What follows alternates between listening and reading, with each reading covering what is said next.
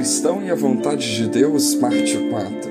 Nem todo aquele que me diz Senhor, Senhor entrará no reino dos céus, mas apenas aquele que faz a vontade de meu Pai que está nos céus.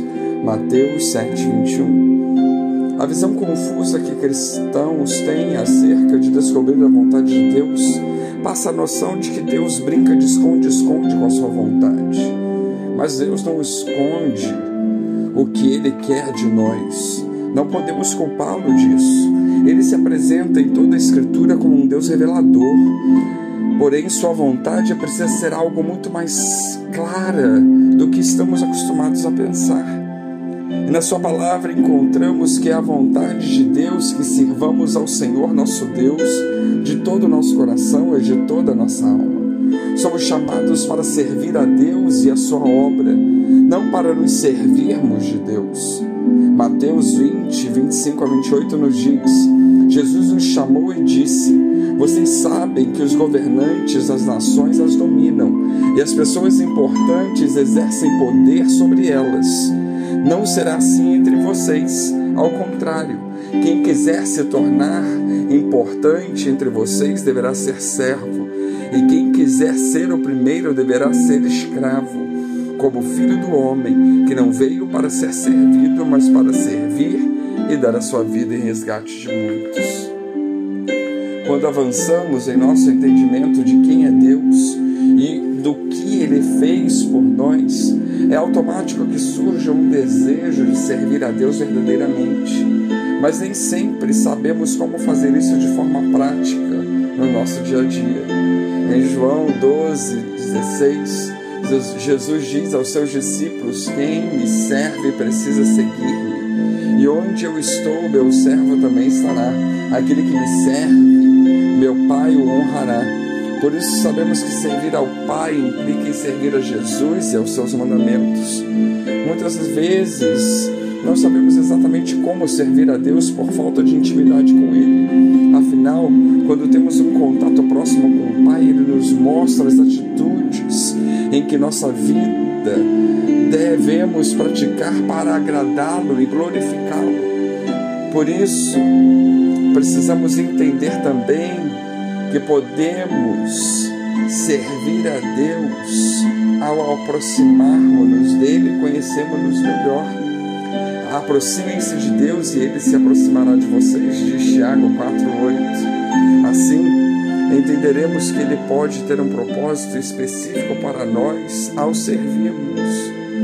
Aproximar-se de Deus é impossível se não for por uma vida devocional.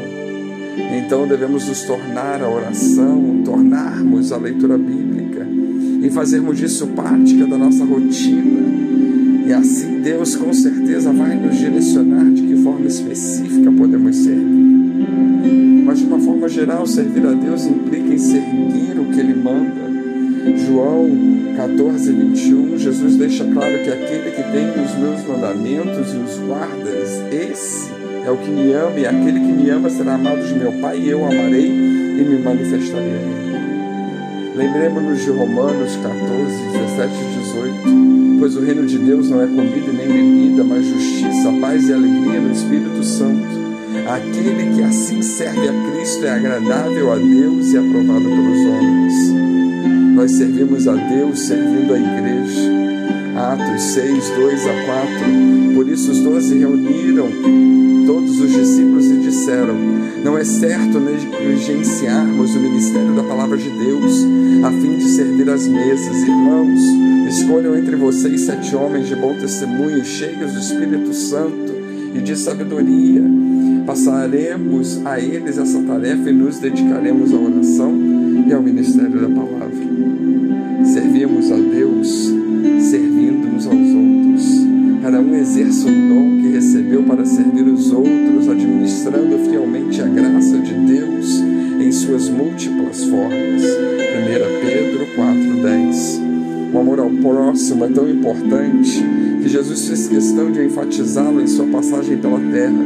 Em Mateus 25, vemos que quando fazemos bem às pessoas que estão à nossa volta, é como se estivéssemos servindo a Deus. Esse é um ensinamento muito importante que devemos carregar já que é uma forma direta e clara de agradar ao Pai no nosso dia a dia. Podemos amar e servir ao próximo em qualquer lugar que estiver, no trabalho, na igreja, na rua ou em nossa família. Pedro 4,10 nos diz: cada um exerça o dom que recebeu para servir os outros, administrando fielmente a graça de Deus em suas múltiplas formas.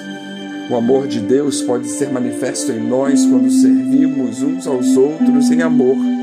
Dessa forma, não apenas abençoamos as outras pessoas, como também glorificamos ao Pai em nossa vida. Bíblia também nos fala um pouco mais sobre esse tema, dizendo que é importante servir ao Senhor com alegria. Salmo 100, verso 2. Devemos entender que caminhar com Cristo não deve ser um peso para nós, mas um motivo de alegria e satisfação.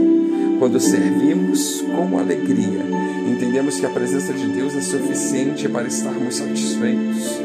O motivo principal de nosso contentamento não deve estar no que o Pai já nos deu, a salvação, a vida eterna e tudo mais aquilo que Ele nos garante.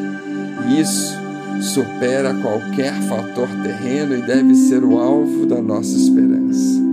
Que esse seja o motivo principal do nosso contentamento, a salvação, a vida eterna, a comunhão com Deus.